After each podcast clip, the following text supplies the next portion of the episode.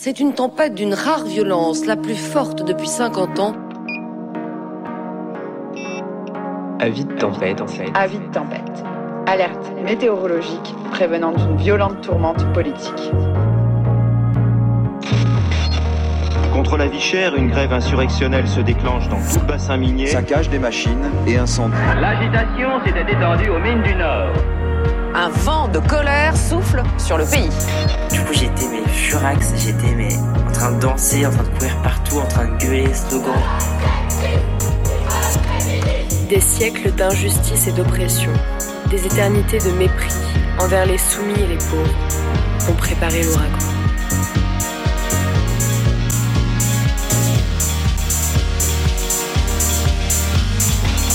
Enfilez vos kawaii et vos écouteurs. Bienvenue sur le podcast Avis de tempête.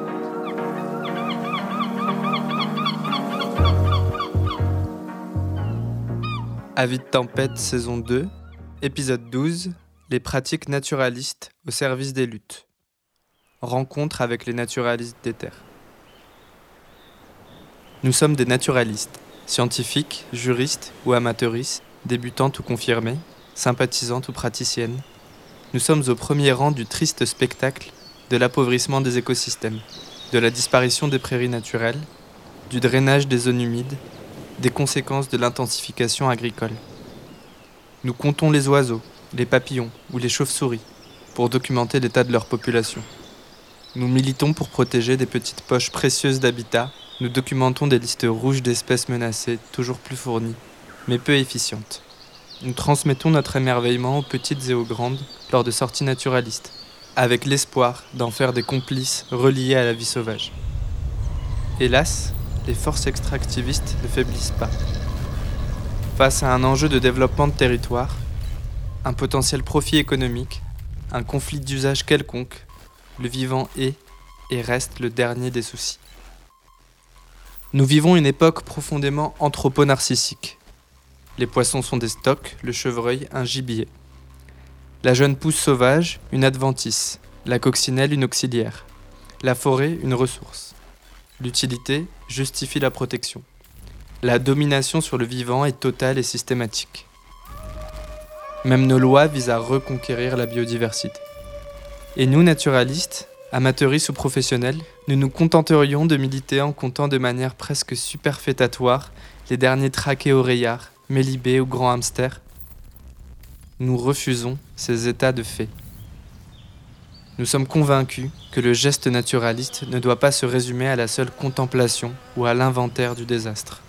Nous pensons que le naturalisme peut revêtir un caractère plus collectif, devenir un savoir partagé et accessible. Il est un outil puissant dont chacun chacune doit pouvoir s'emparer dans une perspective de lutte locale. Connaître les vivants autour de soi est essentiel pour se lier plus fortement à son territoire transformer son attention et activer les résistances. Nous appelons à un naturalisme qui soit aussi un levier d'action et d'engagement collectif, qui diffuse au-delà des cercles d'experts. Le lien sensible que nous avons avec les êtres vivants et leurs écosystèmes fait de nous des alliés nécessaires et précieux dans leur défense. Des alliés dont le mode d'action doit se réinventer pour jouer pleinement son rôle. Ces quelques phrases sont parues dans une tribune, l'appel des naturalistes des terres. Pendant le mois d'avril 2023, nous sommes allés aux rencontres fondatrices du collectif, réunissant des naturalistes de toute la France. Nous avons discuté de la façon dont les naturalistes pouvaient se politiser et contribuer aux luttes locales en cours, en mobilisant leur savoir et expertise.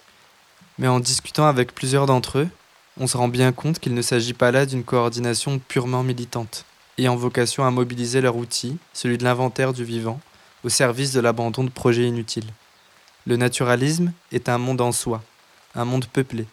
On voit que la science moderne n'a pas réussi, à cet endroit, à destituer l'émerveillement que la connaissance des autres formes de vie suscite. Les naturalistes recèlent en eux un amour profond pour le vivant, qu'ils ont su nous faire ressentir pendant ces quelques entretiens. On espère que ces discussions avec celles et ceux qui veillent sur le vivant vous donneront, à vous aussi, le goût de connaître mieux les vivants qui vous entourent. Je suis Maxime, ornithologue et écologue indépendant et membre du collectif Naturaliste des Terres. Moi, je suis devenu euh, ornithologue, en tout cas passionné des oiseaux, euh, dès l'enfance par mon père, qui était euh, lui-même passionné des oiseaux, pas uniquement des oiseaux, qui est décédé très jeune, donc j'ai malheureusement pas pu bénéficier de, de son apprentissage autant que je l'aurais souhaité, mais c'est vraiment un héritage pour moi. Et, ensuite, j'ai rencontré un tas de, enfin plusieurs autres personnes passionnées. Quand j'étais jeune, notamment mon meilleur ami qui a, le même âge que moi. Et partager une passion à cet âge-là avec un copain, bah forcément, ça fonctionne. Et, donc moi, les oiseaux ont toujours fait partie de, mon environnement euh, évident, quoi. Alors que, alors que d'ailleurs, j'ai habité en ville. Mais, justement, j'ai beaucoup apprécié aussi comprendre euh, le fonctionnement des oiseaux dans un milieu urbain, la manière dont, ils ont créé plein de nouvelles inventions pour, euh, pour vivre, pour occuper cet espace créé par, de toute pièce par les humains. Donc c'est tout aussi passionnant. Et euh, j'ai l'impression d'avoir un œil naturaliste depuis tout petit. En tout cas, j'ai un peu baigné là-dedans. Et par conséquent, euh, j'ai du mal à envisager euh, peut-être le territoire comme quelqu'un de non naturaliste. En tout cas, de, moi, j'ai toujours, si tu veux, même en plein cœur de la ville, je vais détecter tous les oiseaux qui chantent. je vais entendre ça presque plus que le bruit des voitures. Donc, du coup, c'est vraiment un truc qui est présent en permanence chez moi. Par contre, moi, je vais en Haute-Loire depuis que je suis tout petit, euh, toutes mes vacances, etc. Et pour moi, c'était un peu, euh, depuis que je suis petit, le mythe, du, pas le mythe, mais le must du sauvage, parce qu'il n'y a pas beaucoup de densité d'habitation, maisons isolées. Euh, voilà. Et en fait, en apprenant un petit peu mieux autre chose que les oiseaux, justement, mais notamment tout ce qui est flore, forêt, etc., j'ai fini par comprendre à mes 20-25 ans qu'en fait c'est un milieu complètement artificiel, avec euh, que des plantations de résineuses que je prenais pour des forêts sauvages étant petit. C'était des tristes plantations à perte de vue, euh, monospécifiques ou presque, que la plupart des prairies, en fait, elles étaient euh, tristement amendées, sauf quelques-unes. Et d'ailleurs, la plupart des oiseaux que je voyais depuis tout petit ont disparu. Et du coup, ce paysage, je vois encore beaucoup de gens qui, quand ils viennent, sont fascinés par la beauté des lieux. Et moi, en ce moment, malheureusement, j'y vois une, immense tristesse parce que je ne peux pas ne pas voir tout ce qui, tout ce qui, a, tout ce qui a disparu. La pigrèche grise, dont j'avais 4-5 couples autour de, autour de chez moi quand j'étais petit, j'en ai pas vu depuis 7-8 euh, ans. Les tariers des prés, c'était les oiseaux les plus communs dans les pâtures. Il y en a plus. J'ai un couple encore cette année euh, à proximité de chez moi. Et pour le coup, là, il n'y a, pas euh, eu beaucoup d'arrivées pour compenser dans ces milieux-là. Et, euh, en plus de ça, euh, des, espaces qui ont été quand même assez chassés, et du coup, dans lesquels il n'y a plus non plus beaucoup de, mammifères sauvages. Donc, malheureusement, par endroits, cet œil naturaliste, je pense, peut générer une tristesse que, ne vont pas voir des néophytes épatés par une nature en apparence encore magnifique. Et ce silence euh, qui nous guette, si on n'y prête pas attention, on ne le voit pas, on ne le sent pas venir et, euh, il arrivera avant qu'on s'en rende vraiment compte. Et puis, je, je dirais que moi, c'est vraiment, allez, en 2014, je date parfois, j'ai du mal, mais que, que je me suis fatigué de faire euh, des sorties, des balades. en Seine-et-Marne, je passais beaucoup, beaucoup de temps en Seine-et-Marne, c'était mon terrain, on va dire. Euh, et, fatigué de voir de moins en moins d'oiseaux. Vraiment de, faire des balades déprimantes, de rentrer en ayant l'impression d'avoir quasiment rien vu, en ayant l'impression mais où sont les oiseaux là? Effectivement, ça commence à être inquiétant. Même si euh, certaines espèces se portent mieux, hein, clairement, on voit plus de rapaces qu'avant, on voit plus de hérons qu'avant, on voit plus de grandes aigrettes qu'avant, certes, mais la masse des oiseaux communs, des champs, euh, et puis même des forêts, et puis des villes, parce que du coup c'est arrivé au même moment où à, Paris les moineaux déclinaient, voire disparaissaient. De fait, euh, aujourd'hui, on n'en voit quasiment plus. Là, je me suis dit, bon, c'est cool de compter. Euh, maintenant, il faut, euh, il faut trouver aussi d'autres manières d'être naturaliste. Quoi. Alors, ce week-end, c'est les premières rencontres des naturalistes d'éther. Qu'est-ce que c'est ce collectif des naturalistes d'éther qui est né tout récemment, à la fin de l'année 2022 C'est c'est un collectif qui fait suite au constat de l'érosion du vivant, au constat que ben, les naturalistes font partie des personnes qui documentent, qui suivent, qui constatent euh, la lente érosion ou parfois rapide, même dans certains cas, euh, de notamment euh, toutes les espèces assez communes qui nous entourent et, qui aident en fait à se dire bon et maintenant quoi? Ok on constate ok on observe ok on est des scientifiques enfin en tout cas des écologues des naturalistes. Maintenant est-ce qu'on peut éviter de sombrer dans l'éco-anxiété et être dans l'action? C'était ça en gros la raison Sachant qu'on n'est pas les premiers à être dans l'action, on est bien conscient qu'il y a beaucoup d'associations qui font énormément de choses depuis des décennies. Des luttes, il y en a eu avant, il y en aura après. Et euh, simplement, il y a l'idée euh, déjà d'un rajeunissement euh, de, des, moyens, de, des, manières de faire. Ce que font beaucoup d'associations, tous les jeunes ne s'y retrouvent pas, tous les gens s'y retrouvent pas. Donc il y a de la place pour inventer d'autres manières de, défendre le vivant. Et, euh, et, il y a vraiment aussi l'idée de faire un pont entre, entre le monde naturaliste euh, qui est souvent euh, assez en retrait euh, des luttes et euh, le monde militant qui peut parfois être difficile d'accès quand on n'a pas les contacts, quand on ne connaît pas, quand, quand ce n'est pas notre culture. Donc voilà, on se veut un trait d'union entre ces, entre ces espaces et un moyen de lutter joyeusement. On a d'abord rédigé une tribune qui a été, donc l'appel des naturalistes des terres, qui a été publié dans la revue Terrestre, qui a été ensuite repris chez Reporter, lundi matin, qui a pas mal, on a l'impression en tout cas, qui, a pas mal été relayé aussi, on a entendu sur des groupes WhatsApp, cette tribune qui avait été, qui a permis en fait de, ramener du monde. Cette tribune, elle est aussi euh, concomitante à la sortie d'une carte collaborative, euh, un espèce d'annuaire cartographique où les naturalistes seront disponibles s'inscrivent sur cette carte, mettent leurs coordonnées, leur spécialité. Je suis, bon, pour le moment, pas encore juriste, mais ce sera, ce sera juste après les rencontres, on espère. Euh, je suis naturaliste, je suis spécialiste de tel ou tel taxon, euh, je suis un chercheur, une chercheuse en écologie. Je m'inscris et je me rends disponible pour transmettre mes savoirs, faire des inventaires sur des territoires qui en ont besoin. On a dépassé hier les 500, les 500 inscriptions. C'est quand, même, quand même assez énorme. Ouais,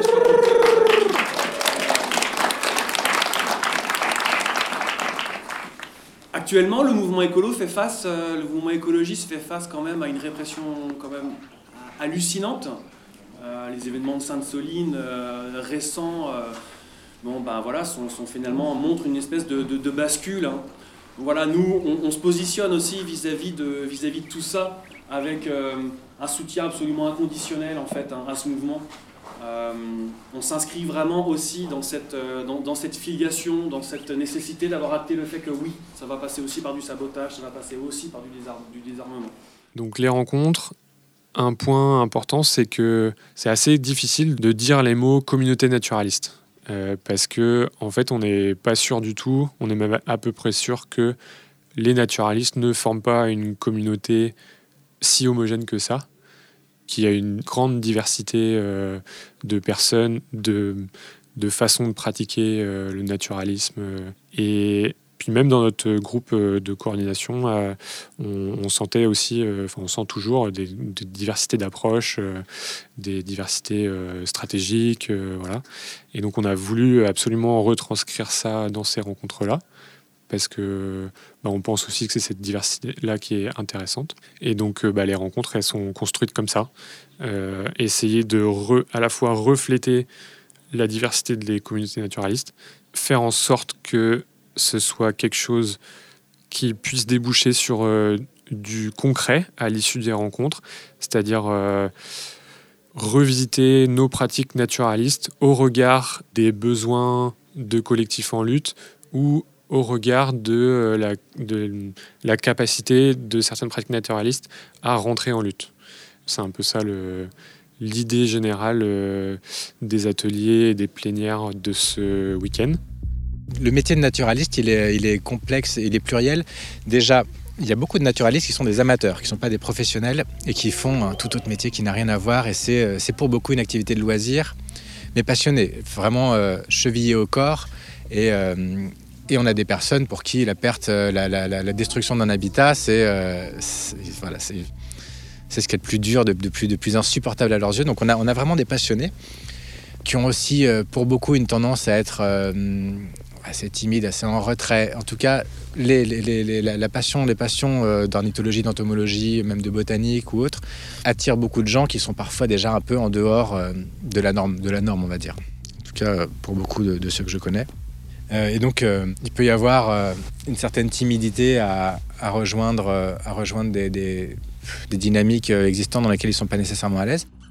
Et ensuite, il y a des naturalistes professionnels qui, eux, ont comme domaine de possibilité d'exercer leur passion, métier, métier, passion, globalement trois grands euh, secteurs. Le premier, c'est la recherche. Donc on va avoir tous les, chercheurs en écologie qui sont souvent, euh, pas tous, mais dans lesquels il y a beaucoup de naturalistes. On va avoir le milieu associatif. Et donc là, avec des salaires en général très bas pour des compétences très, fortes. Et avec euh, un milieu associatif qui s'est fait piéger quand même beaucoup depuis, depuis une vingt, trentaine d'années en, eh ben, en, recrutant beaucoup. Parce que parfois il y a des demandes, il y a des besoins forts pendant des moments, notamment lorsque les pouvoirs publics finançaient l'acquisition de connaissances qui du coup se retrouvent maintenant devoir garder euh, leurs effectifs, à se battre pour garder leurs effectifs au même niveau parce qu'ils n'ont pas envie de, licencier et qui les oblige à trouver des financements en peu de temps et, du coup à être moins regardants sur l'origine de ces financements. Donc du coup il y a un vrai souci aussi dans le milieu associatif.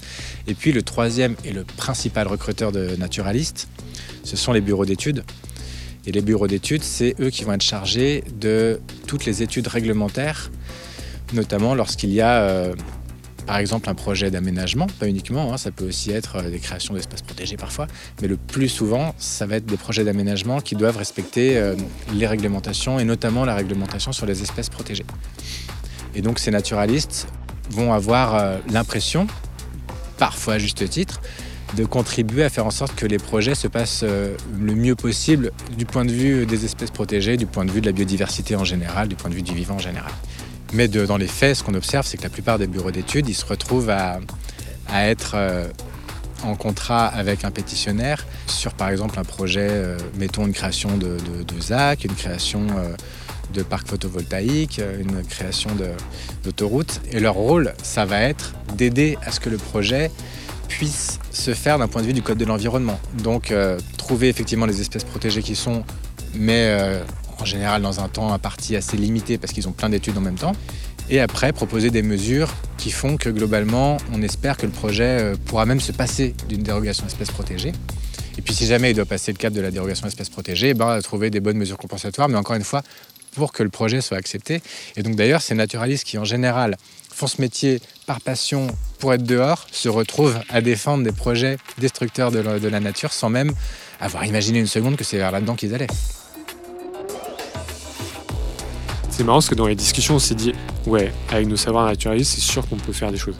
Par exemple, on a commencé à faire, euh, à refaire même de la bibliographie naturaliste. Donc, on s'est replongé dans, nos bouquins, euh, dans nos études scientifiques, euh, enfin les nôtres ou celles qu'on peut trouver d'autres d'autres chercheurs, etc. Et finalement, de lire ce qu'on apprenait, mais au regard d'une perspective révolutionnaire et de lutte. Et ça, en fait, ça nous a. Enfin, c'est trop bien à faire, quoi. Typiquement, par exemple, euh, le muscardin, eh ben, c'est un, petit mammifère qui hiberne euh, l'hiver, d'octobre à euh, mars-avril. Et ben, du coup, dans une perspective juridique, c'est une espèce protégée, en l'occurrence, et il y a interdiction de détruire des individus d'une espèce protégée. Or, souvent avec des espèces de faune, on peut nous rétorquer en face, oui, mais tel oiseau il est protégé, mais quand on va démarrer les travaux, ça vole, il va fuir. Et voilà quoi. Et finalement, ça peut passer. Or là, le muscardin, eh ben, il hiberne, donc on sait que d'octobre à avril, s'il y a un chantier, s'il y a des machines, c'est deux faits, on n'a même pas besoin de le prouver, il va être détruit. C'est presque, il est aussi euh, immobile euh, qu'une plante. Quoi. Ça marche bien avec les plantes protégées parce qu'elles n'ont pas de capacité de fuite. Et du coup, euh, s'il y a des machines, c'est destruction d'espèces protégées évidente de fait. Quoi. Et ben là, de relire, relire la biologie du muscardin avec ça en tête, on se dit Ah ouais, mais en fait, l'hibernation du muscardin, c'est un élément de protection d'un site, d'un espace naturel, au moins d'octobre à avril. Quoi. Et du coup, ça illustre aussi euh, le fait qu'on n'a pas du tout cette culture-là, et qu'en fait, quand on nous demande, tiens, qu'est-ce qu'on pourrait faire avec nos savoirs naturalistes oh, ben, on, bute, mais alors euh, de fou, quoi. Euh, donc évidemment, il y, a, là émergent des choses, refaire des barrages comme le font les castors, créer des mares pour inviter des batraciens euh, qui viendraient euh, spontanément. Et du coup, comme ils sont tous protégés, ça permet euh, d'enclencher des recours juridiques. Mais c'est nous qui les avons invités en créant des espaces. C'est hyper intéressant. Ça, ça, ça commence à fourmiller un peu d'idées là. Mais au début, quand on parle entre nous, oh, c'est notre imaginaire est hyper pauvre. Quoi. Eh bien, tout a commencé l'été dernier euh, un copain nous parle de aller creuser des mares à Grenouille sur le quartier libre euh, des Lentillères. Et ça fait un moment que j'entends parler de ce quartier. Et je me dis, c'est l'occasion euh, rêvée pour aller sur ce quartier, puisque je suis en BTS gestion protection de la nature, que des mares, j'en entends parler dans mes cours, mais ça reste théorique. Et donc là, rendre ça réel, c'était hyper intéressant. Donc on est allé à un premier chantier d'été euh, sur le quartier des Lentillères. Donc, il faut savoir que ce quartier-là, c'est un quartier à Dijon qui est euh, autogéré et qui fait 8,5 hectares. Et euh, sur ce quartier, il y a 2 hectares qui sont menacés. Et donc, l'idée derrière creuser une mare à grenouilles, c'est de partir du principe que toutes les zones humides sont protégées et tous les amphibiens sont protégés par la loi. Donc, on parle de mare à grenouilles parce que c'est sexy et c'est ça attire euh, le, grand public de parler de grenouilles, mais finalement, euh, l'espèce qui se prête le plus sur le quartier des Lentillères, c'est le crapaud alite accoucheur, qui est une espèce euh, rudérale, donc qui, vit dans les, dans les villes et qui aime les milieux secs, calcaires, qui se planque derrière les interstices de pierres rocheux. Et il y avait aussi ce côté de Lalita Coucheur, euh, ce côté un peu sympa de. Bah, c'est le mâle qui porte les œufs. Donc euh, il y avait ce côté euh, féministe aussi mêlé à la lutte. Bah oui, ce qui est un peu rigolo, c'est qu'on s'est retrouvé là un peu par hasard. un pote qui nous passe un flyer dans un coin de rue et, et clac, on se dit allez, on y va, ça a l'air rigolo, c'est des gens sympas qu'on aime bien. Et du coup, on y allait vraiment à titre individuel de curieuse naturaliste, ou je sais pas comment on peut dire ça. Euh, et c'est vrai que le premier chantier, il avait vraiment une, couleur. Euh, il y avait un truc un peu d'effervescence autour de ce projet-là, avec un espèce d'imaginaire complètement dingue de qu'est-ce qu'on peut trouver au fin fond d'une mare. Euh, voilà, de textes qui faisaient un peu euh, miroiter euh, toute une réalité qu'on connaissait pas. quoi. Et donc nous, on est arrivé sur la fin de ce chantier-là, et, à la fin, on sentait qu'il y avait un peu ce truc-là de se dire, on, a aimé créer, imaginer et rêver ensemble de cette mare-là, mais il nous manque quand même ben, oui, des savoir-faire un peu pratiques et, et, naturalistes que là, on n'avait pas autour de la table. quoi. Et du coup, ben, à la fois toi euh, étant en formation en lycée agricole et moi euh, bossant en, ce moment dans une association environnementale euh, dans le Jura, il y avait un peu un truc de se dire que là c'était trop, trop con de passer à côté des passerelles entre ces milieux-là, donc d'assauts de protection de l'environnement qui ont des compétences qui ont l'habitude effectivement d'accompagner des paysans, paysannes pour recreuser des mares, et un quartier occupé où du coup il y a quand même un socle politique commun, euh, mais voilà, l'un avec un pied plus dans, dans la sphère institutionnelle et, l'autre moins ou pas. Et du coup, comment ça pouvait fonctionner ensemble ça? Et c'était un peu le pari en repartant du premier chantier. Et clairement, euh, ce qui a fait que ça a fonctionné, euh, c'est de l'humain. Enfin, voilà, nous, on est rentré euh, euh, chez nous en en parlant euh, aux personnes ressources auxquelles on pensait, aux collègues, en leur disant en fait là, ça vaut le coup d'y aller. c'est chouette aussi que qu'on se mouille. on a des compétences, il faut les partager et et voilà. Et du coup, de fil en aiguille, il y a une partie donc des collègues qui sont venus sur le terrain, bah, des profs aussi du lycée agricole. Enfin voilà, il y a eu un espèce de croisement comme ça. Et sur le deuxième chantier, ça a été vraiment chouette de voir ces moments euh, de rencontre euh, où à la fois c'était une découverte pour euh, certains, certaines naturalistes qui n'ont pas forcément l'habitude d'allier dans effectivement des milieux beaucoup plus politisés, autonomes.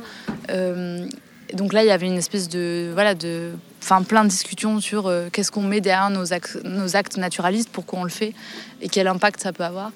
Et la rencontre avec tout un, tas, un groupe de personnes plutôt des cultures militantes qui débarquaient là euh, sans trop savoir euh, ce que ça pouvait être une marque concrètement, comment on allait s'y prendre, et se retrouver à se prendre au jeu et à avoir des grandes discussions sur euh, les différents milieux possibles aquatiques, pour quelle faune, quelle flore, et, du coup de développer une curiosité et un intérêt hyper pointu quand même, parce que parce qu'on le faisait ensemble et que c'était hyper concret là.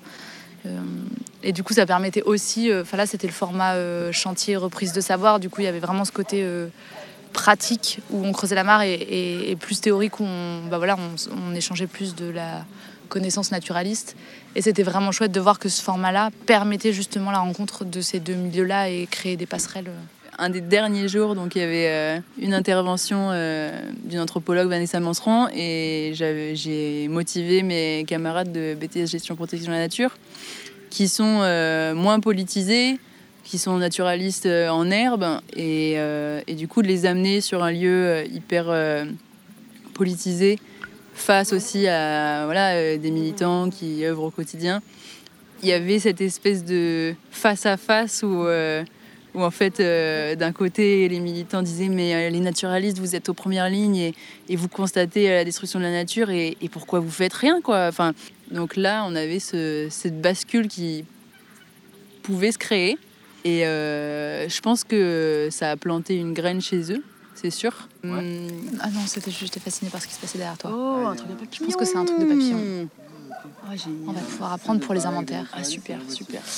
Bah, c'est vrai que suite à, suite à ce chantier-là, il y avait un peu une envie. Euh, bah oui, le, le groupe euh, Vase là qui s'est un peu créé en se disant oh là là, mon envie de poursuivre. Il y avait un peu une espèce de rêve de creuser des mares partout. Bon, entre temps, on s'est un petit peu calmé quand même. Il faut déjà qu'on voit comment celles-là vont évoluer. Euh, mais en tout cas, oui, les personnes qui habitent le quartier nous, ont fait remonter que clairement ça avait euh, fait jouer un truc de ah oui, c'est pas des naturalistes qui sont juste venus passer euh, pour, pour eux leur petit plaisir d'observer quelques oiseaux et quelques papillons, mais qui avaient voilà, il y a des naturalistes qui sont venus parce qu'ils voyaient un, intérêt à, faire ça ici. Et du coup, suite à ça, il y avait l'idée de se dire, mais et si on n'imaginait pas des grands inventaires participatifs sur le quartier pour poursuivre la rencontre ben, entre euh, euh, plutôt naturalistes et euh, militants, militantes. Et du coup, bah, là, prochainement, on, organise ça, ouais, un 18h naturaliste, donc une partie en, nocturne pour, pour les Kiro et compagnie, et une partie matinale le matin. Et donc là, l'idée, c'est aussi de se dire comment des naturalistes peuvent euh, transmettre euh, leur savoir en termes d'inventaire aux personnes qui vivent sur le quartier et qui pourront derrière, en fait, euh, être les premiers, premières à inventorier ce qu'ils ont devant leur porte, ce qu'ils ont au quotidien chez eux. et c'est chouette de voir que ça commence à prendre dans le quartier et qu'il y a des personnes qui, je pense, avaient une affect pour ces espèces et ces milieux fortes, mais sans forcément avoir besoin de le nommer, ce qui est aussi hyper chouette et, et, peut-être que dans le milieu naturaliste, on aurait aussi besoin de se détacher de ça. Euh, mais en tout cas, voilà, de se dire que voilà, ça continue de, de nouer ces, ces ponts-là et, et c'est chouette. Je vais juste euh, distribuer la parole à trois collectifs qui ont été ou qui sont en lutte avec un, un volet, enfin une sensibilité naturaliste. Et donc j'ai envie de commencer par Jasmin.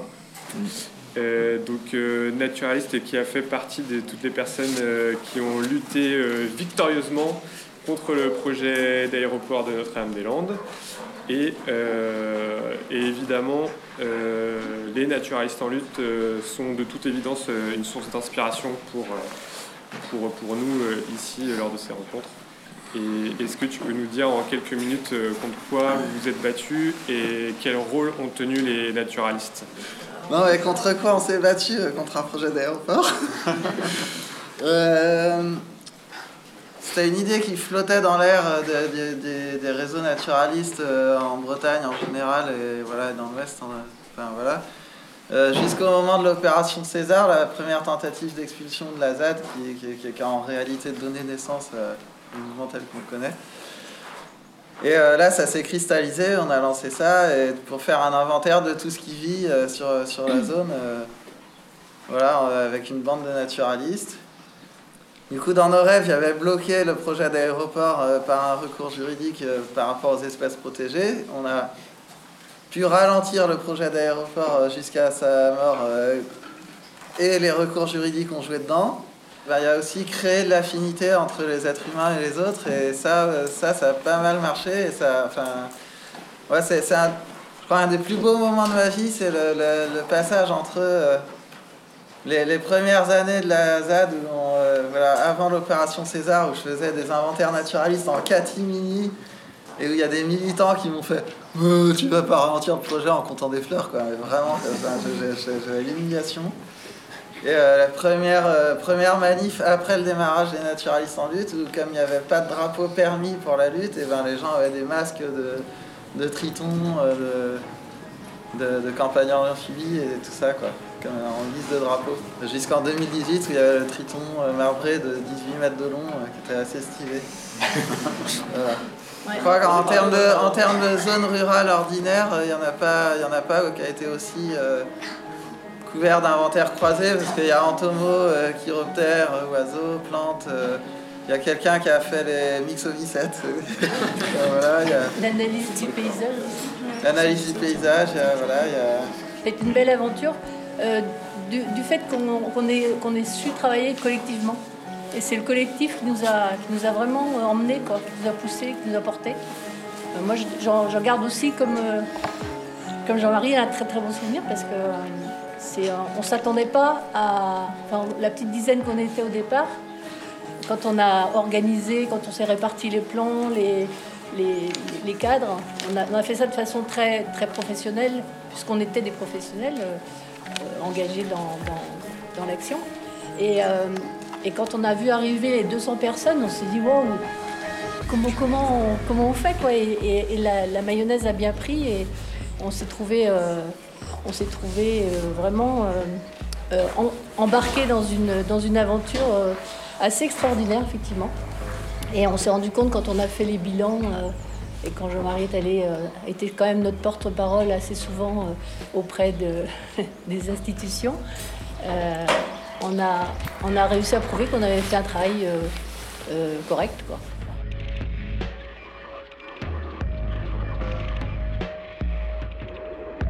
Moi, je m'appelle Merle.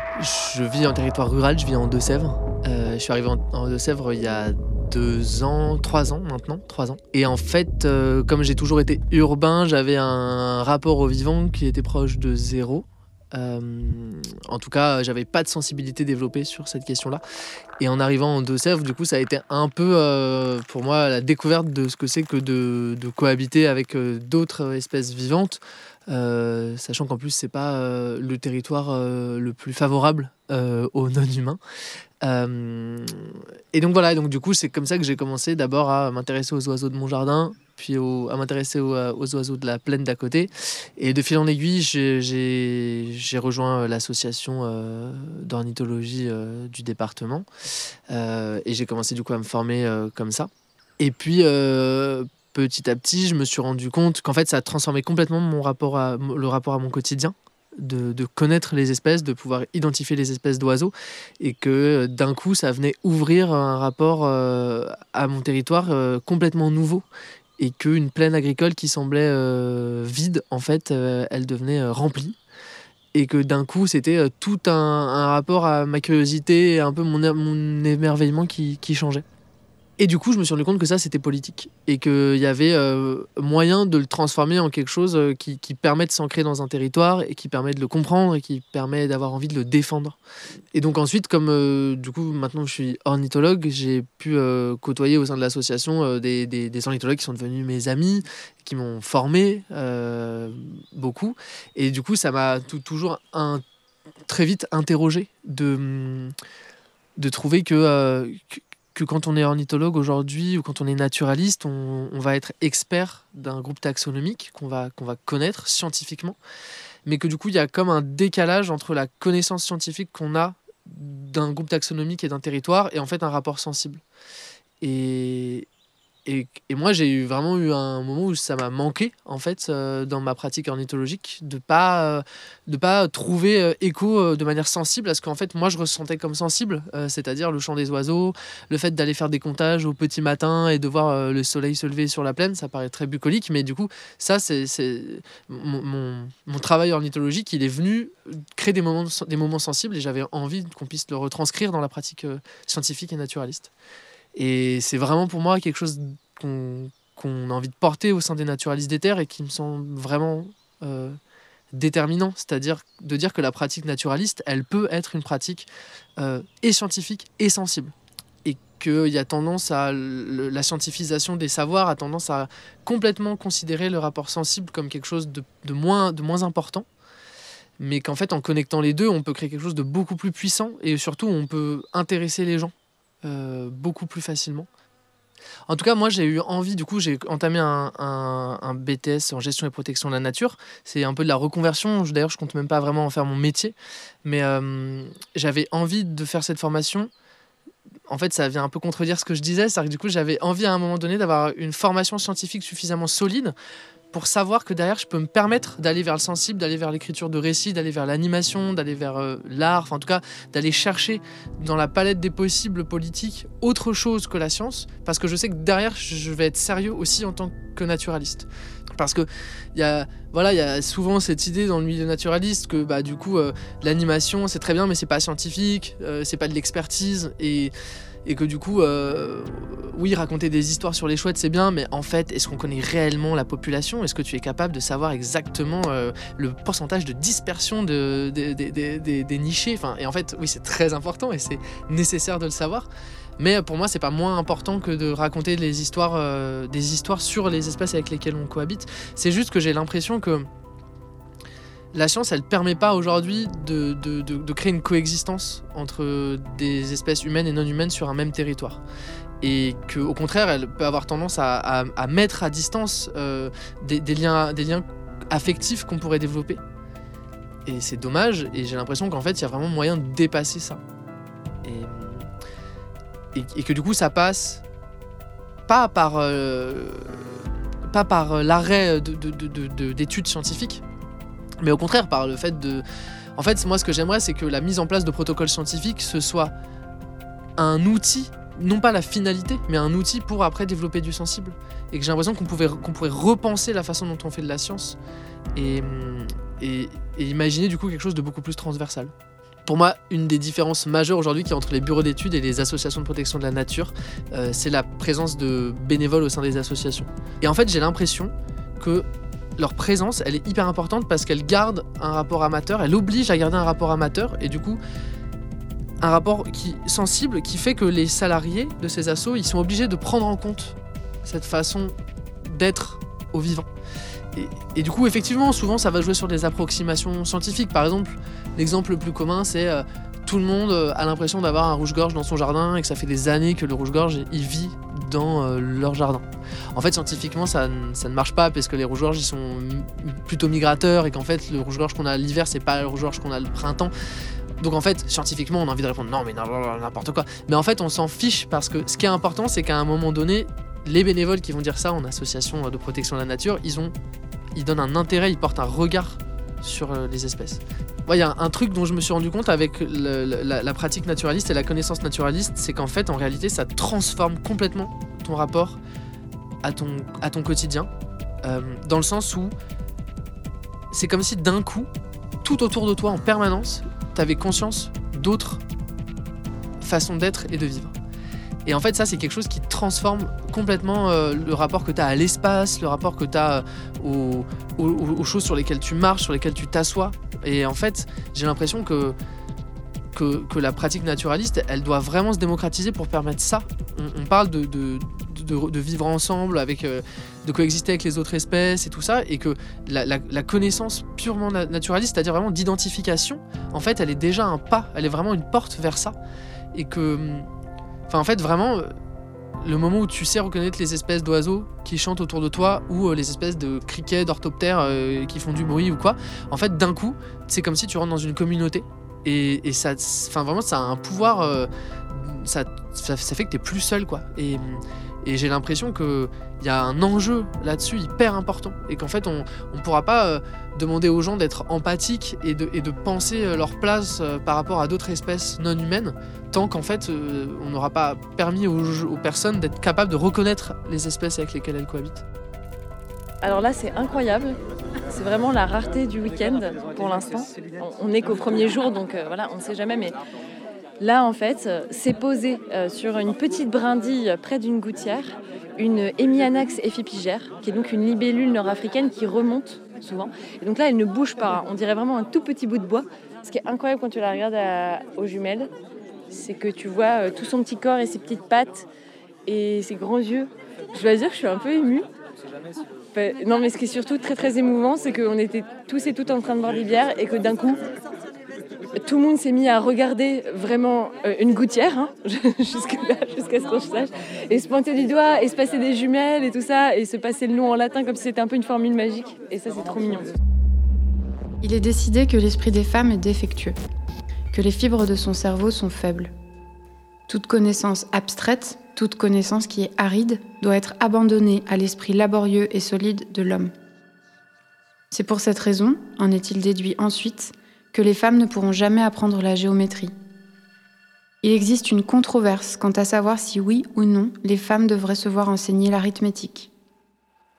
À une femme qui possède un télescope, il est suggéré de s'en débarrasser, qu'elle cesse d'essayer de comprendre ce qu'il se passe sur la Lune. Il est décidé que la matière ne peut pas connaître la matière, que la matière n'est qu'une chose animale et seulement capable de mouvement local.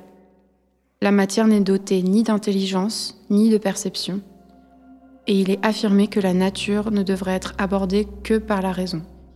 Il est affirmé à présent que les animaux ne pensent pas, que les animaux se meuvent automatiquement comme des machines, que la passion chez les animaux est plus violente parce qu'elle n'est pas accompagnée par la pensée, que nos propres corps se distinguent des machines uniquement par un esprit qui pense en dehors de tout lien avec les passions. Et il est fait valoir ensuite que si les animaux pouvaient penser, ils pourraient posséder une âme immortelle. Mais il apparaît évident que les animaux ne disposent pas d'âme immortelle et ne peuvent pas penser. Car si un animal possédait une âme immortelle, tous le pourraient. Et que beaucoup d'entre eux sont trop imparfaits pour que l'on s'autorise à le croire, tels les huîtres, les éponges, etc. Et il est dit que les âmes des femmes sont petites. Il est décidé que la matière est inerte. Et en gros, ça, c'est un texte, c'est un poème euh, écrit par une écoféministe américaine des années 70, qui était euh, historienne aussi, et qui a écrit ce poème pour euh, mélanger ensemble l'histoire des sciences, c'est-à-dire l'histoire des grandes découvertes scientifiques par date, enfin voilà, une histoire un peu aride quoi sur comment est-ce que on a découvert euh, l'univers, euh, on s'est intéressé à l'astronomie, à l'astrologie, à la géométrie, à tout un peu les grandes sciences quoi. Et l'histoire de l'exploitation, de la domination des femmes, mais aussi des esclaves. Du coup, elle raconte son histoire de façon euh, pas du tout historique quoi, en, en, essayant de raconter ça presque comme un poème. Et donc elle écrit des choses comme en mettant côte à côte, par exemple, 1619, Kepler publie sa troisième loi fondamentale de Harmonis Mundi. 1619, les premières esclaves noires sont introduites en Amérique. Ou encore 1482, euh, Léonard de Vinci déménage à Milan et commence la rédaction de ses cahiers sur l'hydraulique, la mécanique l'anatomie. Et 1523, un millier de sorcières brûlent en une seule année dans le diocèse de Côme ce que je trouve super fort dans sa façon de faire, c'est que le fait de mettre à côté ces deux histoires-là, donc l'histoire un peu canonique de la découverte des sciences et l'histoire en fait euh, dissimulée quoi de toute euh, la violence euh, à l'encontre des femmes et des personnes non blanches qui se produit simultanément. rien que le fait de mettre ces deux choses côte à côte, ben ça permet de de comprendre d'un coup comme ça à quel point toutes ces histoires-là sont liées et euh, qu'on ne peut pas se battre sur un front euh, environnemental sans se battre sur un front patriarcal et sans se battre sur un front décolonial. Et pour moi, ça, c'est un peu euh, une espèce de, truc un peu de, fond. Et, donc, moi, si je, m'intéresse aux naturalistes des terres, c'est que moi, je suis pas naturaliste, mais je m'intéresse beaucoup à la façon dont on se réapproprie ces savoirs-là euh, en prenant compte de cette histoire. À un certain moment, dans les campagnes, euh, tout le monde dans le village savait reconnaître telle ou telle plante euh, pour assurer sa subsistance. et ça, c'est quelque chose qui a été complètement perdu. Et en parallèle de cette perte d'un côté d'une histoire populaire sur, sur la reconnaissance des espèces qui vivent autour de nous, quoi, a eu lieu la spécialisation toujours plus forte de savoir euh, scientifiques, euh, techniques euh, dans les universités du type du naturalisme professionnel. Du fait qu'on a toujours associé la science à une forme d'objectivité neutres, qui n'auraient pas de passion, qui n'auraient pas d'histoire. On se débarrasse d'un même coup de, bah, de tous les affects que ça peut faire d'être naturaliste et de faire des inventaires où en fait tu fais un inventaire où tu comptes le nombre d'espèces qui disparaissent par an. Mais tu prends pas position politiquement par rapport à ce que tu es en train de, de, voir parce que euh, tu es pris dans un système euh, de savoir où c'est que euh, l'objectivité et la rigueur et que, et que ça, ça voudrait dire ne pas prendre une position politique, quoi. Pour moi, les naturalistes des terres, c'est une façon très concrète de se dire, OK, comment est-ce que... réfléchir à comment est-ce qu'on peut remettre genre ces savoirs-là au service des luttes et des gens, et pas au service des grandes entreprises euh, qui veulent euh, construire euh, des projets dont, personne ne veut. Forcément, quand tu mets ces, services, ces savoirs au service des luttes, ça te pose la question de comment est-ce que tu vas transmettre à des gens qui connaissent qui n'ont pas tes, connaissances à toi, comment tu vas transmettre tes savoirs. Et donc ça repose la question de se rendre compte de ce qui vit sur le territoire et qui entremêle aussi comment est-ce que ça pourrait être détruit, c'est se reposer la question euh, de savoir euh, un peu ancestraux aussi. Euh, enfin, avant, tu n'avais pas besoin d'un naturaliste pour te montrer c'est quoi des espèces différentes de champignons. Enfin, du coup, c'est reconnecter aussi avec des savoirs populaires.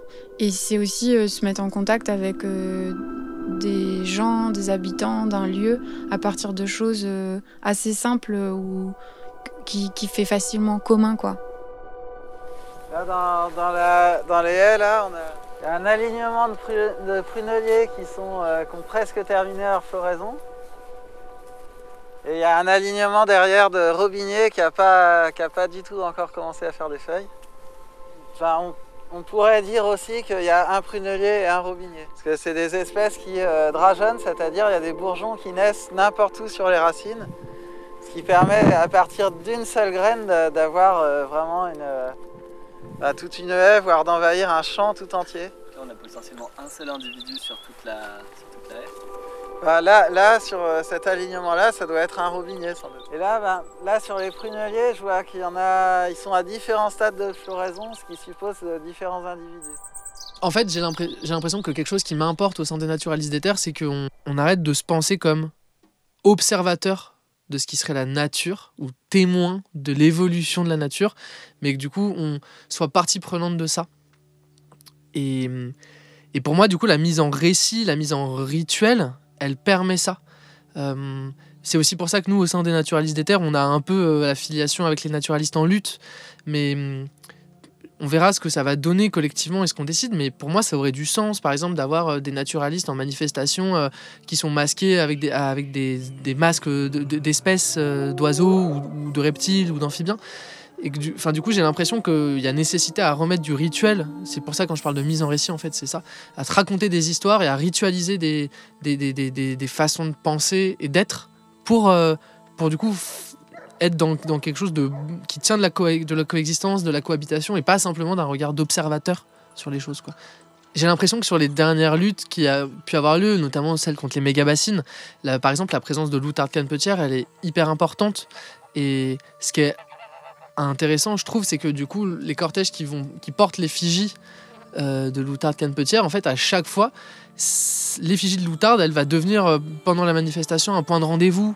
Elle va aussi en fait donner du courage parce que c'est un peu l'outarde qui nous guide, qui va guider les cortèges. Et, du coup, on se rend compte que là, eh ben, en fait, on est un peu dépassé par l'iconographie qu'on crée nous-mêmes. Où en fait, du coup, euh, cette effigie de l'outarde, d'un coup, elle prend, elle prend vie un peu indépendamment de nous, en fait. Enfin, il y a quelque chose de cet ordre-là. Et, hum, et, je pense que ça a du sens aujourd'hui de de, cohabiter avec des espèces étendards, euh, d'en faire des alliés de la lutte, quoi, et, pas simplement dans un rapport utilitaire de contre-expertise ou euh, de dérogation d'espèces protégées, mais d'en faire vraiment un, allié de la lutte euh, au même titre qu'un autre camarade, en fait. du coup, nous, les naturalistes des terres, on a vocation à rejoindre les luttes et à, à pouvoir apporter nos pratiques et nos savoirs sur des luttes contre les aménagements du territoire, des luttes locales. Et donc on était présents, c'était une des premières manifestations où on était présent en tant que collectif, là, la dernière manifestation contre les méga bassines. Et on a proposé le dimanche des balades naturalistes Euh, le matin, c'était balade ornithologique et l'après-midi, c'était balade sur l'eau et du coup sur les milieux humides autour de Mel, donc les amphibiens euh, surtout, et, la flore euh, de milieux humides. Et moi, je me suis occupé de la balade ornithologique. Et donc, il y avait 50 personnes le dimanche matin euh, qui attendaient à 10h pour aller faire le tour de l'arboretum de Mel. Et en fait, on était tous et toutes en état de choc par rapport à la manifestation de, de la veille. Et en fait, ce qui a été fou, c'est que de passer tous ensemble trois heures à écouter les oiseaux, il y a eu en fait quelque chose de l'ordre du soin que j'aurais jamais pensé possible avec la pratique naturaliste. C'est-à-dire qu'après tout ce qu'on avait vécu, de passer tous ensemble trois heures à juste écouter des oiseaux, à essayer de les identifier et à s'arrêter, juste comme ça, au milieu de l'arboretum, pour écouter des piafs, il y a eu un effet euh, hyper. Enfin, ça nous a ancré à fond. Et en fait, on est tous et toutes ressortis de ces deux heures euh, vraiment apaisés. Et j'ai recroisé euh, des gens qui ont participé à, la balade ornitho euh, la semaine d'après et qui m'ont dit, en fait moi je l'avais ressenti mais j'a- j'avais pas débriefé avec Hello et tout le monde m'a dit mais en fait ça nous a fait un merci, ça nous a fait un bien de fou. Et en fait je me suis rendu compte que euh, il y avait aussi dans, dans, l'attention que demande la pratique naturaliste aux autres espèces vivantes, il y avait quelque chose de l'ordre du soin, de l'ordre de l'ancrage. Et j'avais pas imaginé que c'était possible avant, avant, avant cette balade-là.